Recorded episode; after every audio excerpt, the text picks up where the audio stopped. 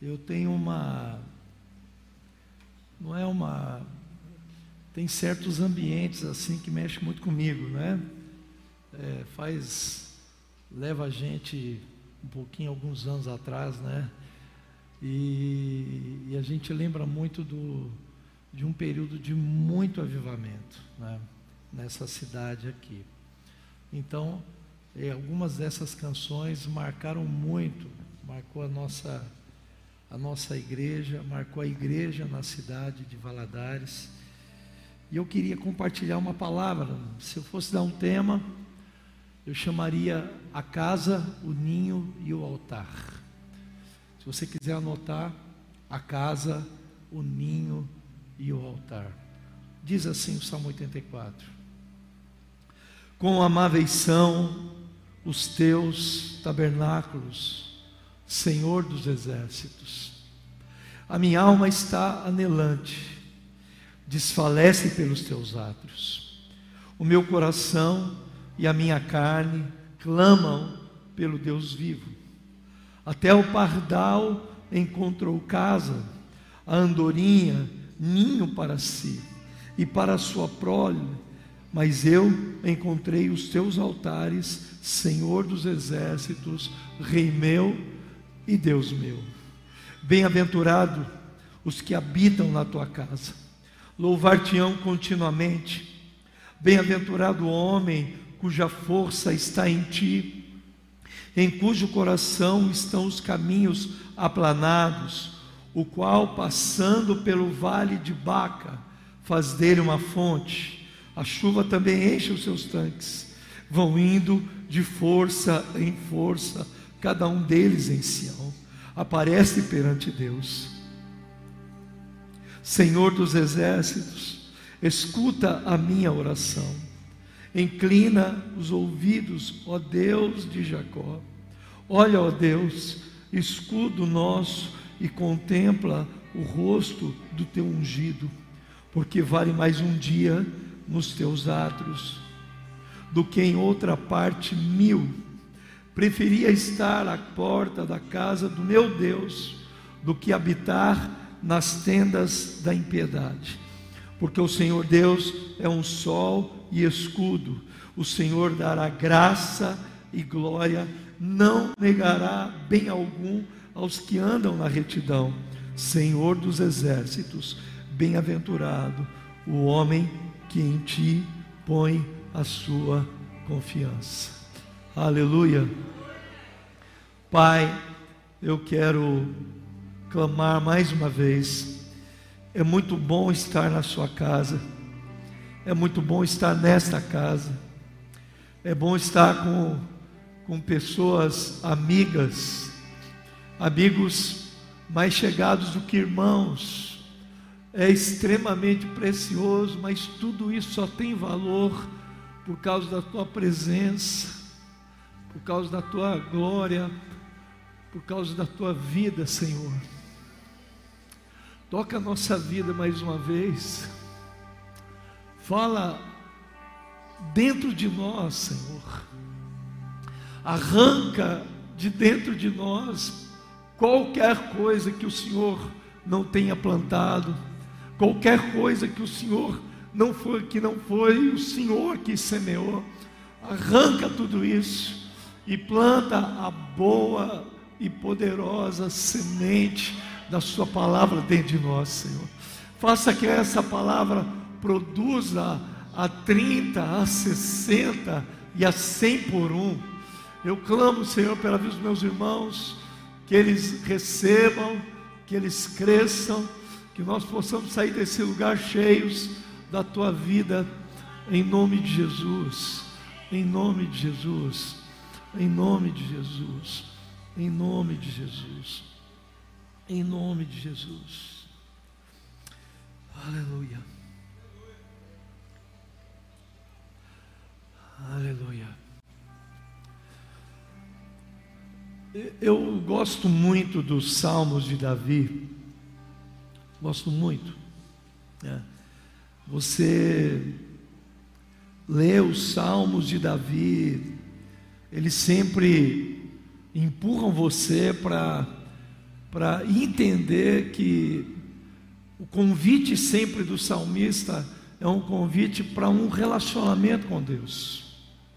É um chamado, quase que o tempo todo. Quando alguns salmos antes, ele diz assim: Cantai alegremente ao Senhor, ao Deus, nossa fortaleza, celebrai o Deus de Jacó, tomai o saltério e trazei o adufe, a harpa suave e o alaúde. Toquem a trombeta. Então, sempre o salmista, ele convida a gente para isso, para um relacionamento. Ele chega no, quando ele chega no 84, ele diz assim: Como é amável o teu tabernáculo. Parece que esse homem ele tem uma uma paixão pela casa de Deus. Ele tem uma paixão por estar dentro da casa de Deus. É o que mais alegra a vida dele, parece que é a prioridade de vida dele. A maior paixão dele é isso.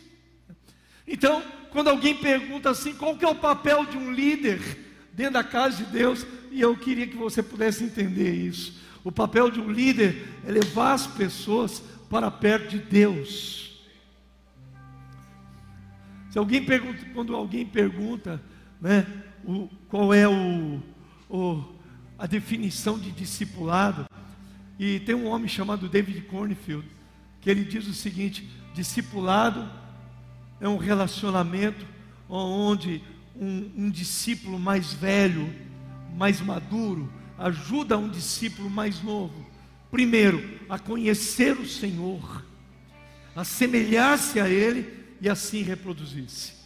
Então ele fala assim: que o principal não é em si o discipulado, é o objetivo do relacionamento. É um homem mais velho, ou um discípulo mais velho, mais experiente, que andou mais, que conheceu mais, ou um pouco mais, levar esse discípulo a conhecer o Senhor. Então, o principal objetivo é levar a pessoa a se relacionar com Deus, e é uma coisa interessante, porque depois de algum tempo, quando alguém está andando perto da gente e você vê que a vida dessa pessoa não evolui, você pode perceber que é porque ela não aprendeu a andar e se relacionar com Jesus. A base de tudo é isso. O fundamento de tudo é isso. Jesus disse certa vez assim: O que, que é a vida eterna? Ele falou assim: A vida eterna é essa, que conheçam a Ti como o único e verdadeiro Deus e a Seu Filho Jesus a quem enviasse. É uma coisa antinatural um crente não querer orar, um crente não gostar de orar, um crente não gostar de adorar a Deus, um crente não gostar de se relacionar com as Escrituras. É antinatural isso. Porque o principal objetivo, quando o apóstolo Paulo, quando ele fala o capítulo 1 do livro de Efésios, ele fala sempre do propósito, porque todas as vezes que aparece a palavra para que ou a fim de, da, ideia de objetividade. E ele diz assim: nós fomos predestinados para o louvor e glória da Sua graça. Quer dizer, nós somos gerados em Deus para adorar.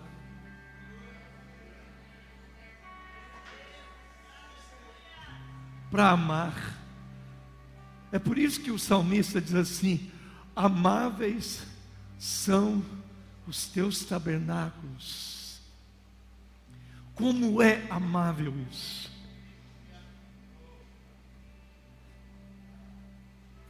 Esse salmo ele ele expressa o amor que esse homem tem pela casa de Deus, pela presença de Deus. Esse amor que que que quando começa a tocar a primeira canção, estava lá dentro conversando com Moisés, a gente conversando das, das escrituras e compartilhando, ao mesmo tempo que você ri, você fala coisas sérias, mas era tão visível, palpável a presença de Deus ali na, no, na, na nossa conversa, antes de começar a reunião, a, aquele ambiente. Esse ambiente gera esse sentimento no salmista, diz assim: quão amáveis são os teus tabernáculos, Senhor dos exércitos. É amável, é desejável o seu tabernáculo. Eu desejo, eu quero, eu preciso. E eu, quando eu penso isso, meu irmão, porque esse salmo ele, ele revela não somente a paixão que esse homem tem pela casa de Deus, mas a preferência dele. O que ele prefere estar, aonde ele prefere estar, o que ele mais deseja fazer.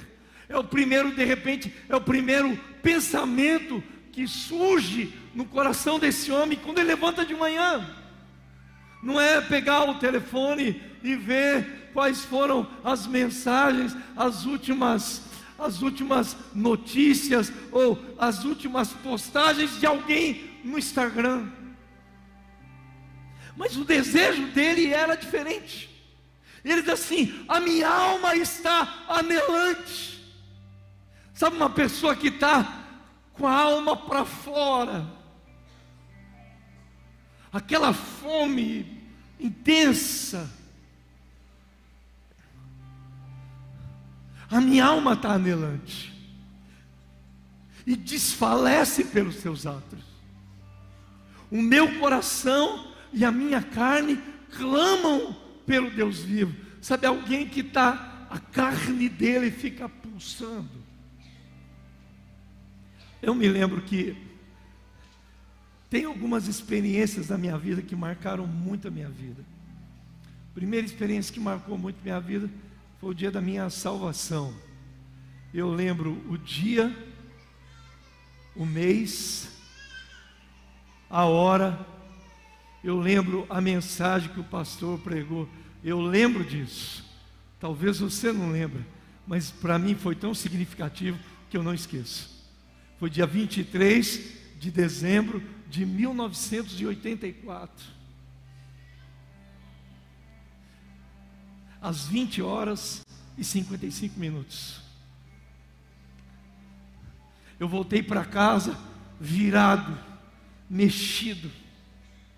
Aquele medo de morrer sumiu. Sabe a, a certeza da salvação.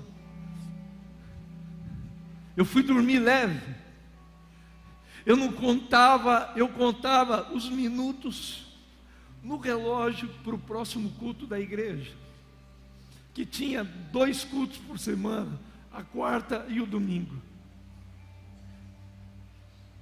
Era marcante aquilo para mim. Tinha um encontro em São Paulo chamado Encontro de Paz que era promovido pelo pastor Ademar de Campos, em 1985 isso. Era segunda-feira. Todo mundo que tinha muita fome de Deus ia para esse encontro. Era como o RCE. Só que era diferente, Moisés. Você chegava às seis horas da tarde, a fila virava o quarteirão para as pessoas entrarem dentro do Centro Professorado Paulista. O que, que era aquilo? Fome.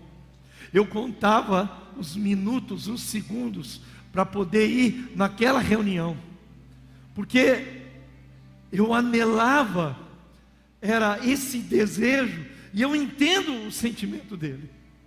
O mesmo sentimento foi da segunda coisa que marcou a minha vida. Eu era um, eu era batista tradicional de uma igreja batista. A primeira vez que eu vi alguém falar em línguas, eu nunca tinha visto ninguém falar em línguas na minha vida, Moisés. A primeira vez que alguém profetizou perto de mim, eu nunca tinha visto alguém profetizar na minha vida. Nunca. Eu era de uma igreja hiper batista. Na minha igreja não tinha bateria, tinha um órgão, que era um órgão que as as notas do baixo era no pedal aqui, ele tocava o baixo aqui no pedal. Naquele lugar ali. eu amava. Eles cantavam os hinos do cantor cristão, Castelo Forte. Castelo forte é o nosso Deus, espada e bom escudo, o seu um hino que tem 300 anos, mas é o hino da reforma. O hino da reforma protestante, que foi em 1700. Você entende? Aquele hino não era o hino que era novo e nem o hino que era velho, era a fome que existia dentro. Aquilo era marcante para mim. Até o dia que eu vi alguém falar em línguas e profetizar pela primeira vez na minha vida. Uma mulher de pituca no cabelo, de coque, que não usava calça, que não raspava as pernas, que não se depilava, porque elas achavam que aquilo era um modelo de santidade, mas você percebe, a gente até acha antigiênico isso, mas essas mulheres eram santas mulheres de Deus. O joelho daquela mulher era cheio de calo, era um joelho feio, porque era gente que vivia de joelho. E quando eu cheguei na casa dela, ela, sabe, uma pessoa que profetiza, eu coloco as minhas palavras à tua boca, diz o Senhor, fale elas, e eu começava a falar em línguas imediatamente. Pessoas que nunca falaram em línguas. E eu fui um deles. Eu voltei para minha casa, eu voltei, na verdade, para o seminário. Eu voltei falando em línguas, dormi falando em línguas, sonhei a noite inteira falando em línguas, acordava no meio da noite falando em línguas. Eu passei uma semana desse jeito. Uma semana, sem exagero. Qualquer coisa tinha menos valor o que existia dentro era fome, como ele diz: a minha alma está anelante, o meu coração clama, a minha carne exulta. Ele ficava todo arrepiado, com os cabelos do braço em pé, por causa da presença de Deus. Sabe o que era isso? Fome. Fome. Uma pessoa que tinha fome. E ele é engraçado, meu irmão, que ele fala nesse salmo que todas essas pessoas famintas, desejosas por Deus, elas habitam continuamente na casa de Deus. O prazer deles é a casa de Deus. Eles fazem qualquer coisa para estar na casa de Deus. E eles assim: bem-aventurados que habitam em tua casa, louvar-te-ão continuamente. Sabe o que é isso? Não é, é, é um modelo de vida onde a pessoa termina o culto, ele né, termina a reunião, ele continua ardendo e queimando. Ele é contínuo, ele é permanente, porque a paixão ela faz você ser contínuo e permanente. E quando você perde ela, ela interrompe esse ciclo de fome por Deus. Eu completei 60 anos no mês passado. E eu me sinto como Josué. Quando ele diz assim: Estava eu em Cades Barneia 40 anos atrás, quando o Senhor falou com Moisés. Hoje eu tenho 85 anos. Tal era a minha força lá, para ir para a guerra, como para ficar para a guerra. Tal é a minha força hoje. Sabe, um homem que depois de 40 anos, de ver tudo que ele viu, de viver tudo que ele viveu, a, a paixão e a intensidade dele era a mesma não mudou nada. E ele diz assim: Bem-aventurados os que habitam na tua casa, eles vão te louvar continuamente, permanentemente. O culto acaba, Sabe qual que é a ideia de culto para esse homem? O culto não é uma reunião, não é uma expressão de uma liturgia que começa às 20 horas e termina às 22 horas. O culto para ele era um modelo de vida, um estilo de vida. A adoração era um modelo de vida. Aí você pensa assim, sabe, irmão? Eu todas as vezes que eu que eu, eu venho aqui, eu sou muito inclinado a querer falar de liderança. Muito inclinado.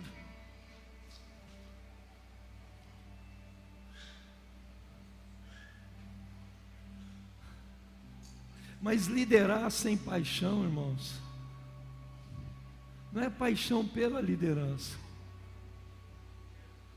é paixão por Ele. Perder isso é a pior coisa que pode acontecer na sua vida. Eu gosto muito de uma frase do Charles Finney. Quando Charles Finney fala assim: Senhor, não permita que os meus olhos venham estar secos como um deserto árido. Ele fala assim: não deixa os meus olhos ficarem secos. Não deixa eu perder a paixão.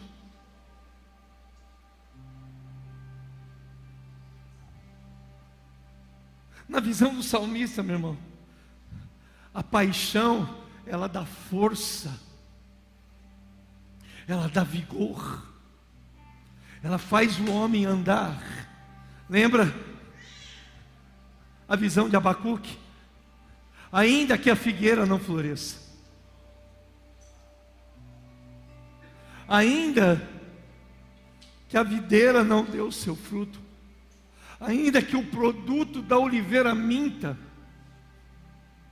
ainda que os campos não dê mantimento, pode não ter comida. Ele fala assim: ainda que os animais sejam arrebatados dos currais, ele diz assim: eu todavia me alegrarei no Senhor. No Senhor eu exultarei no Deus da minha salvação. E ele diz assim: porque Ele me dá os pés da corça, Ele me dá força. A corça não é uma, uma, um pássaro, como às vezes a gente acha que é um pássaro. A corça é aquele animal da montanha E ele sobe aquela montanha íngreme. E quanto mais alto ele sobe na montanha, mais longe dos seus predadores ele fica. E ele está dizendo assim: ainda que tudo em volta de mim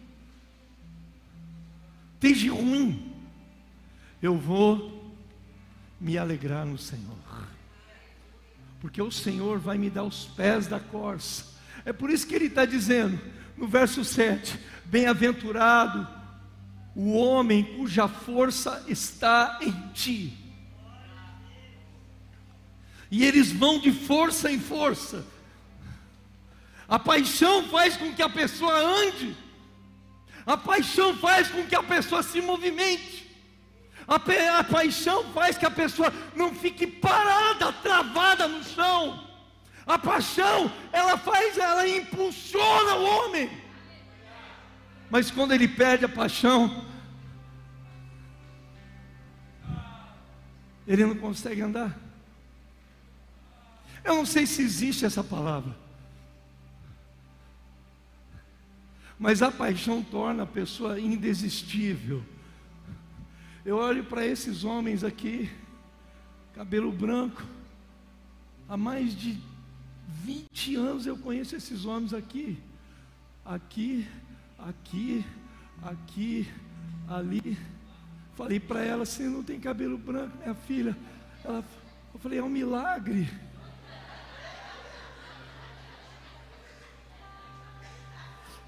O que faz uma pessoa dessa, como esse santo homem de Deus aqui?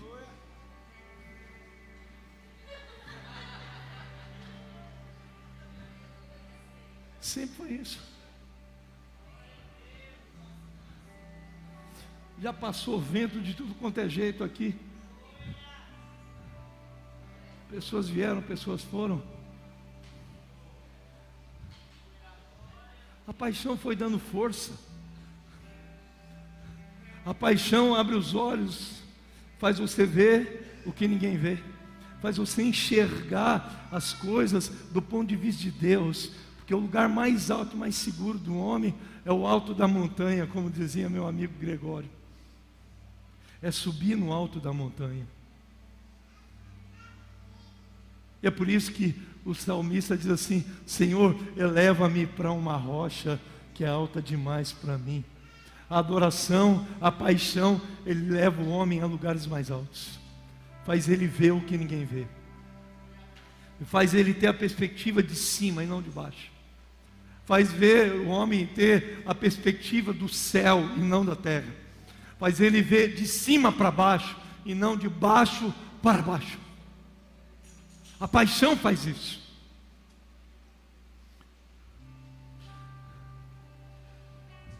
O versículo 6 diz assim: O qual, passando ele pelo vale de Baca, faz dele uma fonte, a chuva também enche os seus tanques.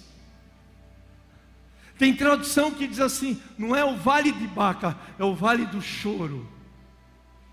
Tem tradução que diz assim: faz do vale da dor.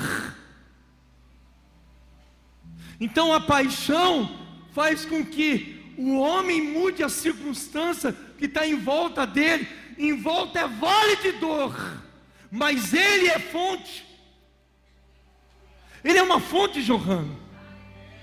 Às vezes a gente acha que, que é o ambiente que eu estou, que está difícil por causa do ambiente. É o chefe, é o concorrente, é o marido, é a mulher.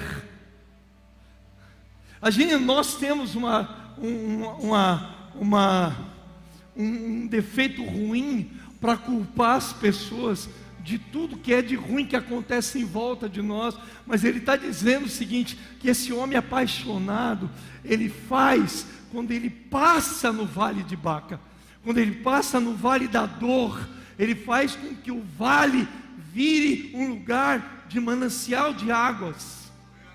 Quer dizer, então não é o lugar, é você. Ele está dizendo o seguinte: gente apaixonada, ele muda a geografia de onde ele está. Gente apaixonada faz com que o lugar aonde ele esteja, ou ele passe, por pior que seja o ambiente, ele faz aquele lugar virar uma fonte de água. A paixão produz isso. gente apaixonada. Estava falando com Moisés.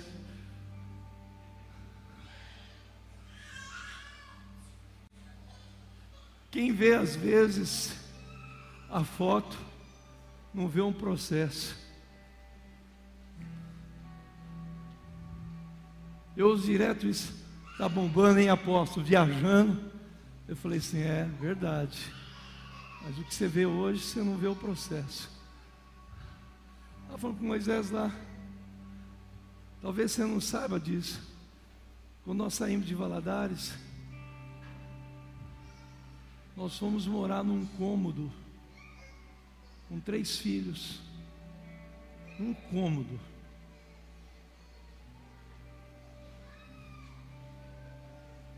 Você não ter dinheiro para comprar um pacote de fralda descartável. Fui depender do meu sogro. Era o Vale de Baca. Tem tradução que chama do Vale do Choro, o Vale da Dor. Ele está dizendo, mas a paixão, ela faz com que você passando pelo vale de Baca, esse vale ruim, se torna uma fonte de vida.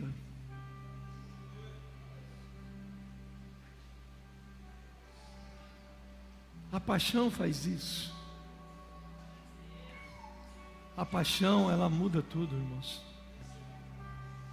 Eu gosto muito do Salmo 92, porque o Salmo 92 ele diz assim: o justo florescerá como a palmeira,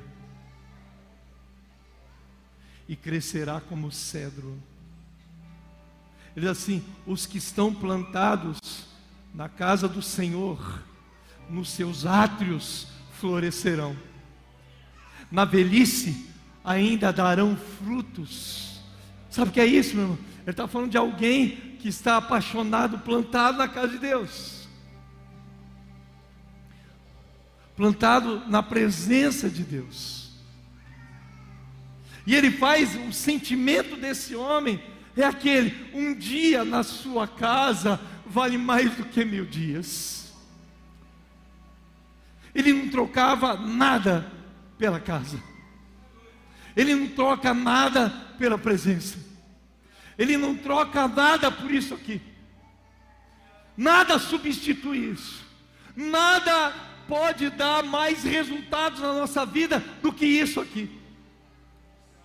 E ele diz assim: Olha, aqueles que habitam na sua casa, que habitam na casa do Senhor,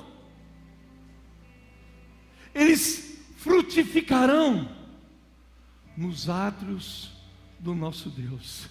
Você percebe, irmão, a capacidade de fruto, de fruto na nossa vida não é somente do quanto nós trabalhamos, é do quanto nós nos apaixonamos. Às vezes a gente não vê resultado direito das coisas. O resultado é, é mediante a paixão. Muita paixão, mais resultado. E ele diz assim: quem estiver plantado na casa do Senhor, nos atos do nosso Deus, eles vão florescer vão frutificar. É engraçado, meu irmão, que nesse texto aqui, ele fala assim: vale, vale mais estar um dia na tua casa, um dia na sua casa, vale mais do que mil. E ele fala assim: eu preferi estar na porta da casa. Sabe alguém que não vai ficar choramingando porque não conseguiu entrar? E também não vai embora porque não conseguiu entrar. Que ainda lá na porta, lá do lado de fora, ainda é melhor do que viver mil dias na tenda da perversidade. Sabe o que é isso? A paixão faz isso. E engraçado, meu irmão, que chega num determinado momento que o salmista ele vai usar três figuras. Ele fala assim: o pardal encontrou a sua casa, a andorinha encontrou o seu ninho, mas eu encontrei o seu altar.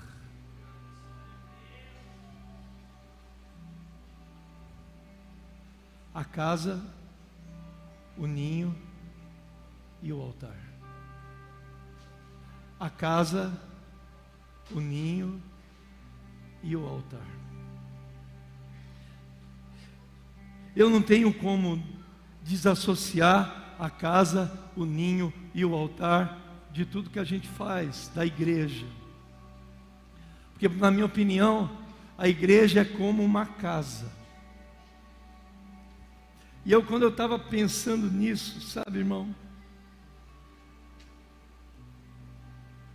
Porque a casa é um lugar de cuidado. É bom ter uma casa. É bom morar numa casa. Eu viajo bastante. A coisa mais preciosa é voltar em casa. Hoje eu estava conversando com um casal e eles falaram assim para mim: Nossa, eu não consigo ficar em casa. Eu falo assim: Eu eu não troco nada pela minha casa. Eu gosto de estar em casa. Eu gosto de voltar para casa. Porque a casa é esse lugar. Então a igreja é como a casa. Que a casa é um lugar de afeto. É onde a gente desenvolve afeto, você recebe afeto você dá afeto. É a casa. Todo mundo quer uma casa. Quem casa, quer casa. A casa é esse lugar, é esse ambiente da família. Quando eu penso na igreja, sempre, sabe, é, é a casa, é o lugar de afeto, é o lugar de atenção, é um lugar de amor profundo, é um lugar de relacionamentos profundos, porque dentro da casa, ao mesmo tempo, na mesma hora que você está brigando com o teu irmão, eu lembro muito da minha irmã que partiu para o Senhor. É uma relação estranha, que ao mesmo tempo que você briga, que você fica com raiva, logo depois você está beijando, está abraçando, porque é família, é casa. Porque dentro da casa você tem esse misto de relação, de sentimentos, de amor e raiva, não ódio, raiva.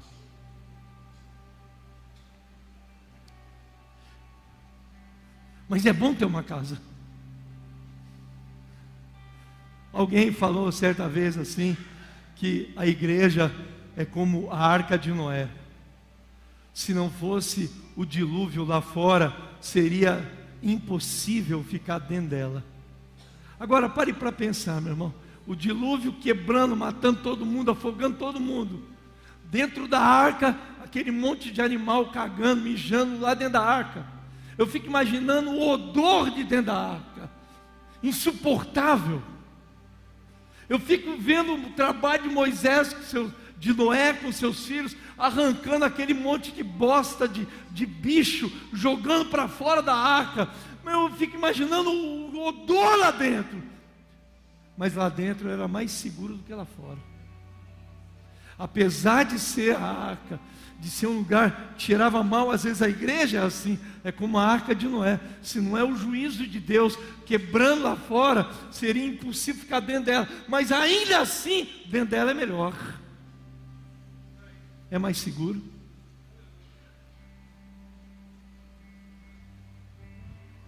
Porque tem essa confusão desses sentimentos.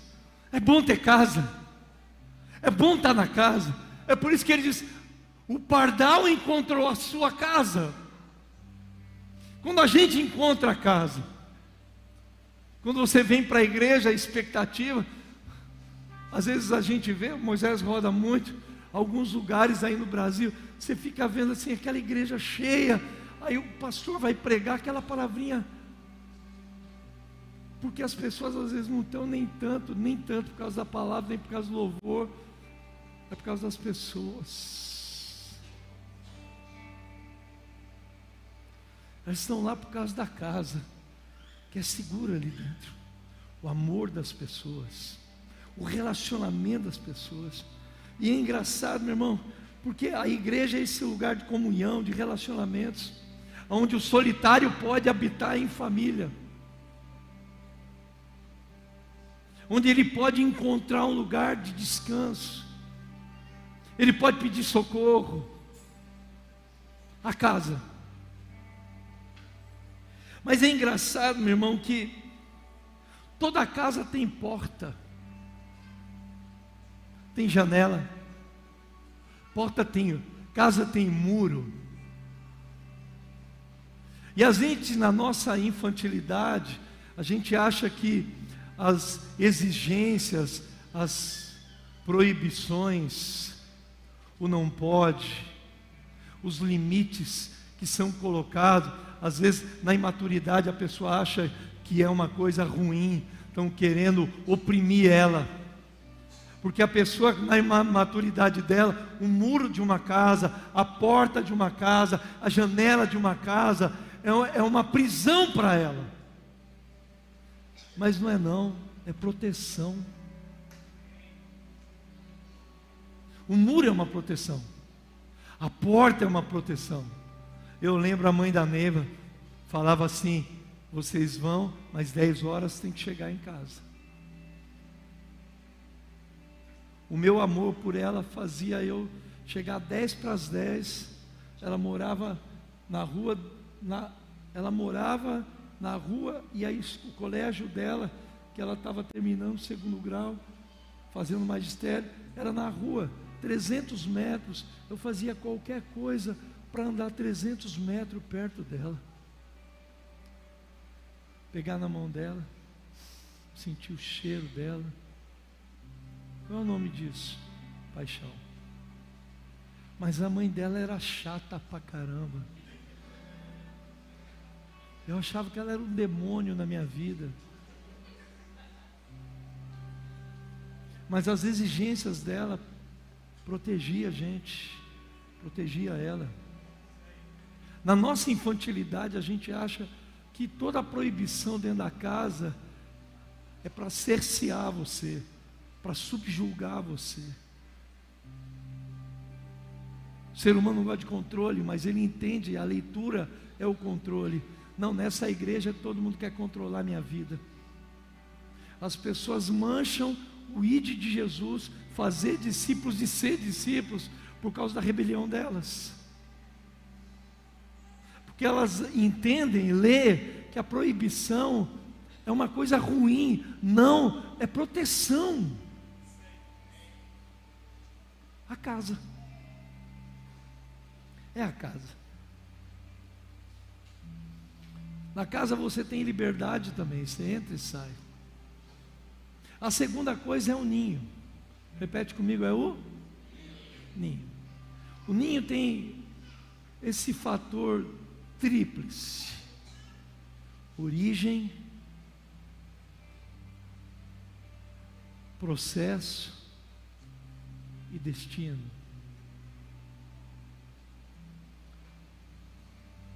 Quando ele diz o pardal encontrou casa, a andorinha encontrou o seu, o seu ninho. Aonde que uma ave é, ela é chocada? No ninho. Aonde ela nasce? No ninho. Aonde tem origem da vida dela? No ninho.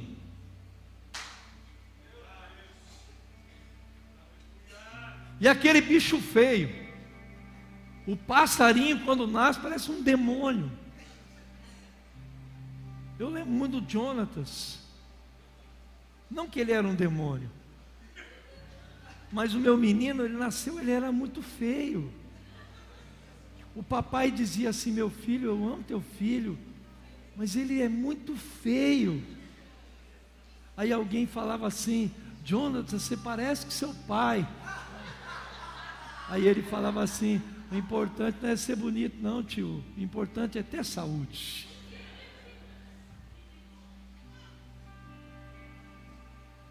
Porque o ninho é esse lugar de origem. A igreja é um lugar de origem. Muitos de vocês nasceram dentro de uma célula, no ninho. Nasceu num culto, no ninho. E nasce aquele bichinho feio, esdrúxulo pra caramba. O que, que é isso aí? Você é um crente novo. Ele não parece nem com crente e nem parece mais com demônio. Mas você percebe, o ninho é um lugar de processo, de mudança.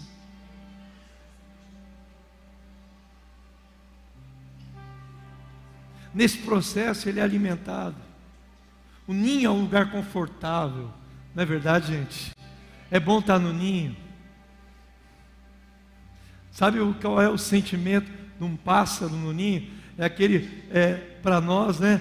A pessoa fica, viaja, fica impossibilitado de vir, vir para o culto na igreja, ele sente falta do ninho, parece que está faltando alguma coisa. Você já teve, ficou um domingo sem ir no culto, você fica assim, parece que você está andando sem cueca. É estranho demais. É um exemplo meio estranho, mas você entendeu.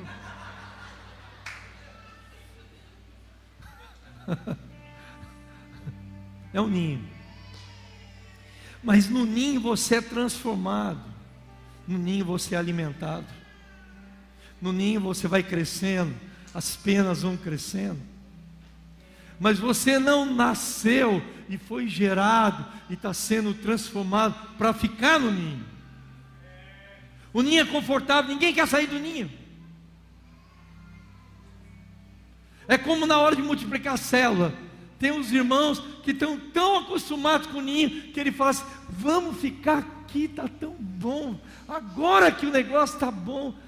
É, é o sentimento do pássaro quando ele tem que ser empurrado para o destino dele. Porque o ninho é esse lugar onde a pessoa nasce e ela vai sendo transformada. Mas a, a ave mãe, ela começa num determinado momento, ela tem que empurrar o pássaro para fora. Porque ele não vai aprender a voar no ninho. Ele vai ter que aprender a voar fora do ninho. E ela vai tirar todo o conforto do ninho.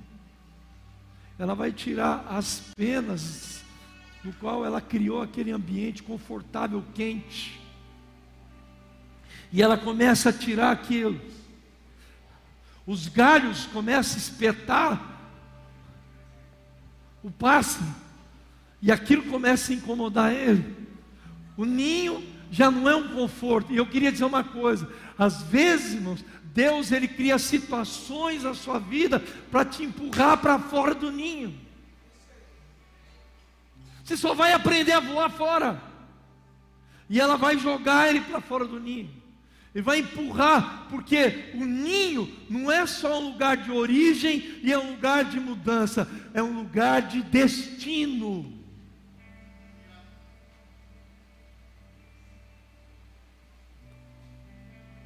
Mas tem uma diferença entre eles três. Na casa você entra e você sai. No ninho você nasce e vai. Mas no altar você sobe e morre.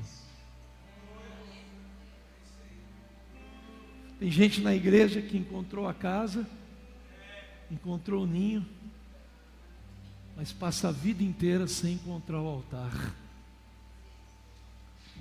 As mudanças não acontecem porque ele encontrou a casa, ele encontrou o ninho, mas ele não encontrou o altar. Porque o altar é esse lugar onde você tem que morrer. Eu tenho ficado muito impactado com a vida de Salomão. Muito. Tem um capítulo no livro de, de Segunda Crônicas que mexe muito comigo. É quando você vê o resultado de alguém, você não vê o processo pelo qual aquela pessoa passou. Um exemplo.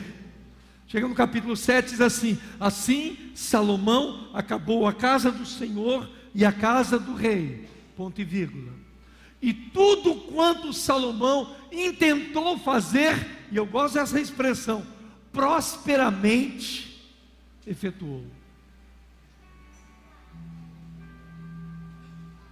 Tudo que ele intentou fazer. Pensa um homem que tudo deu certo. Tudo que ele imaginava funcionava. Tudo aquilo que ele idealizava funcionava. Salomão não era um homem frustrado, com sonhos que só eram sonhos, era uma imaginação da cabeça dele. Um sonho, uma ideia para Salomão era uma realização, era uma coisa concreta, real. Mas a gente sempre vê o resultado das pessoas, mas não vê o processo. Você não consegue ver aonde começa todo o processo da vida desse homem improvável, o sétimo da filha da família de Davi, filho de Batseba, ele era o filho, literalmente o filho da daquela mulher. Sabe alguém que tinha tudo para dar errado? E que às vezes as pessoas acham isso. Parece que todo mundo vive com esse sentimento de culpa. Quando alguma coisa dá errado na vida, o sentimento que ela tem é o seguinte: eu devo ter errado em alguma coisa. Você já, você já pensou assim? Está tudo dando errado? Eu devo estar fazendo alguma coisa errada. Parece que tem um, uma culpa permanente que as pessoas carregam dentro dela. É como, lembra quando Jesus ele chega para aquele homem cego de nascença, a pergunta dos discípulos para ele foi assim: Senhor, é ele ou o pai dele que pecou? Parece que alguém tem que ter pecado para desgraça estabelecer na vida dele. E Jesus fala assim: Não, não foi nem ele, nem o pai dele que pecou.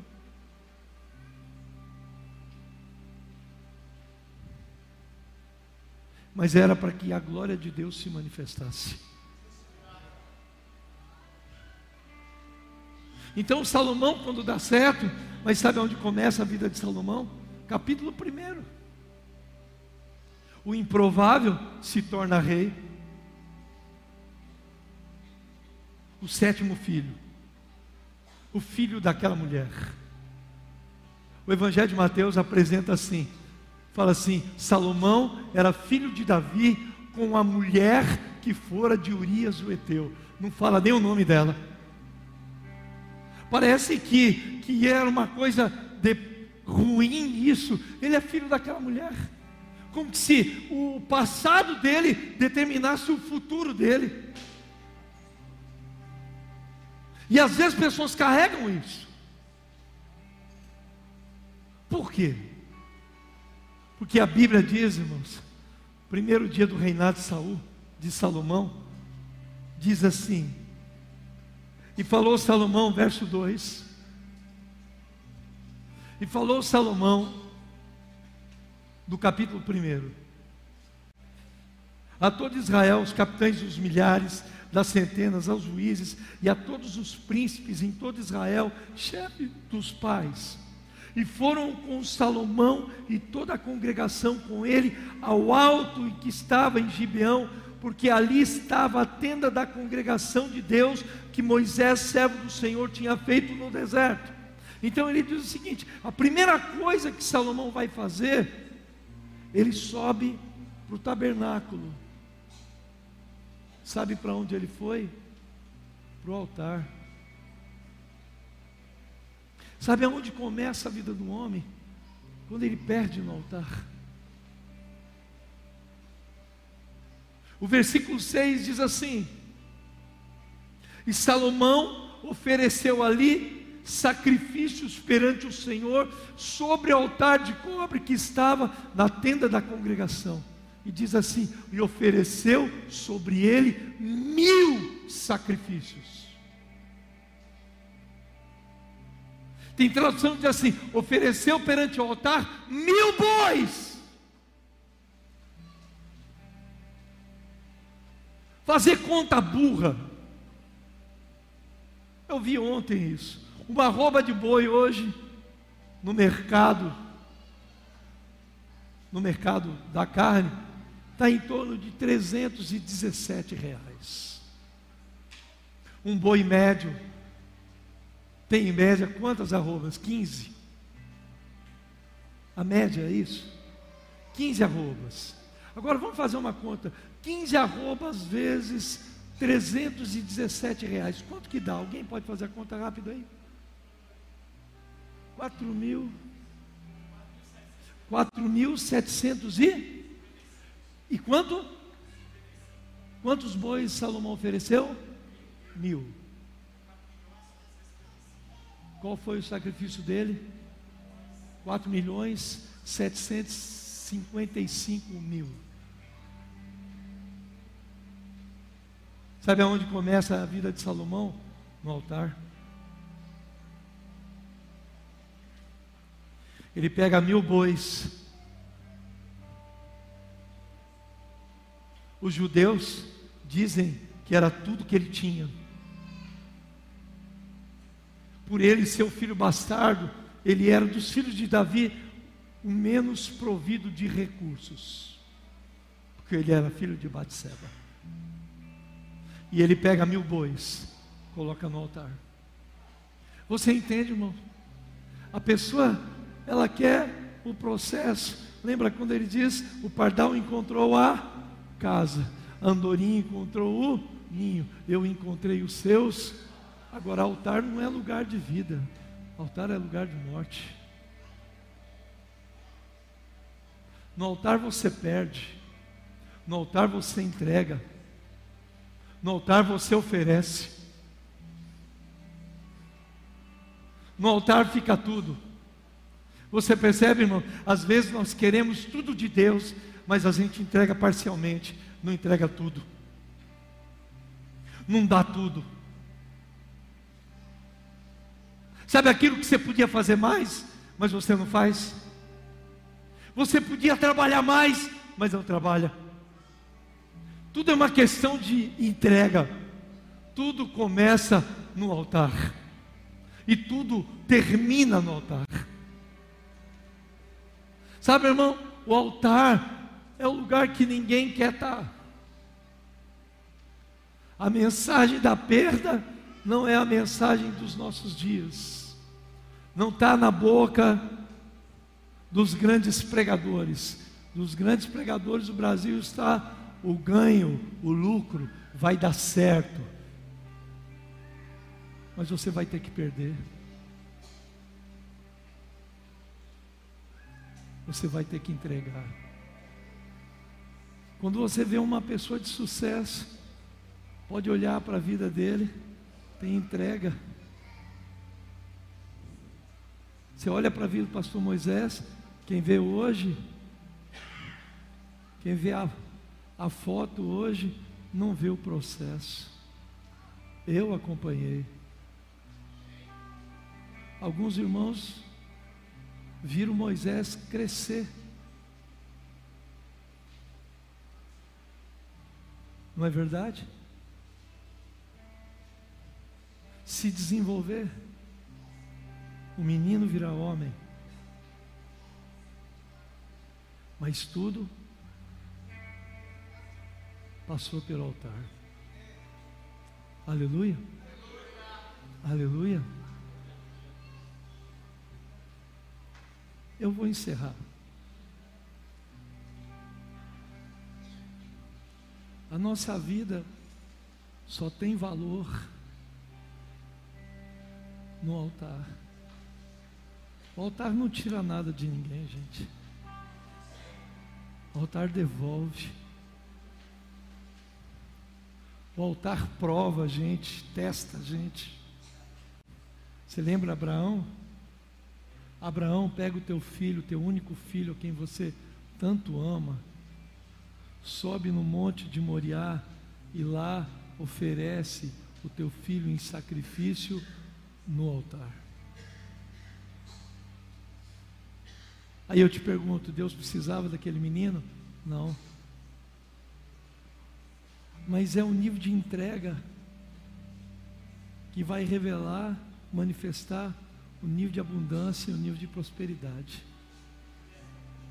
Quando tudo começa no altar, quando a entrega começa no altar, quando o ganho começa com a perda, quando você perde para ganhar,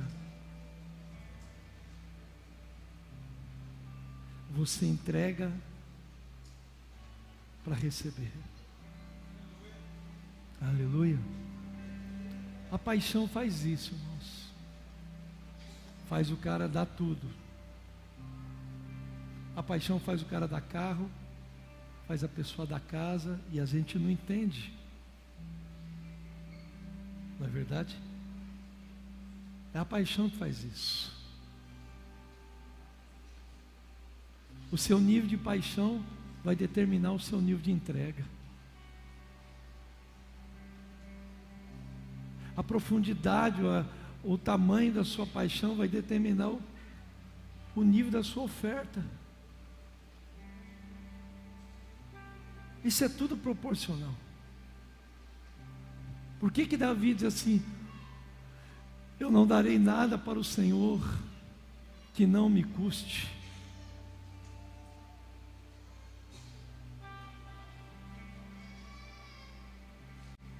É porque tudo que Davi foi, foi fruto da entrega dele.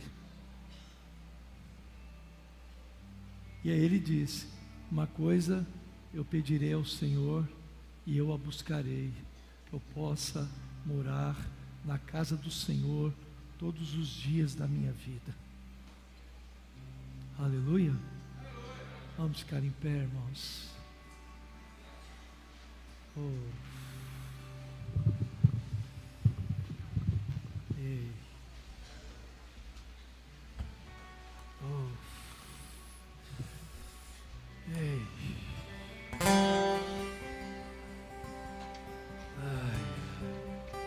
Olhe para mim aqui, irmão, querido. Se você perguntar assim para mim, tá tarde? Eu acho que tá tarde. É 10 e 10.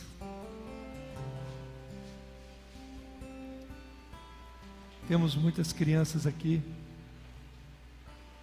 Por, por muito tempo eu fui recriminado que a gente ia para a igreja e colocava os meninos deitados no chão, levava um pedaço de espuma para colocar os nossos filhos deitadinho no chão, no pé da gente. E a gente ficava até a hora que precisava ficar. Estava vendo uma foto da primeira vez que o Dan e o David esteve lá em Ribeirão das Neves comigo, a primeira vez, 1985.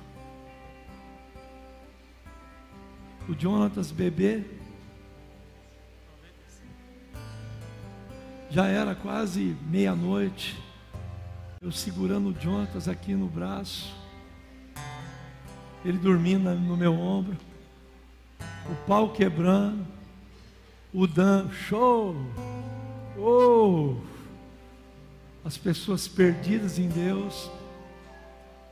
E aquilo ali perdia totalmente, qualquer coisa parava de ter sentido.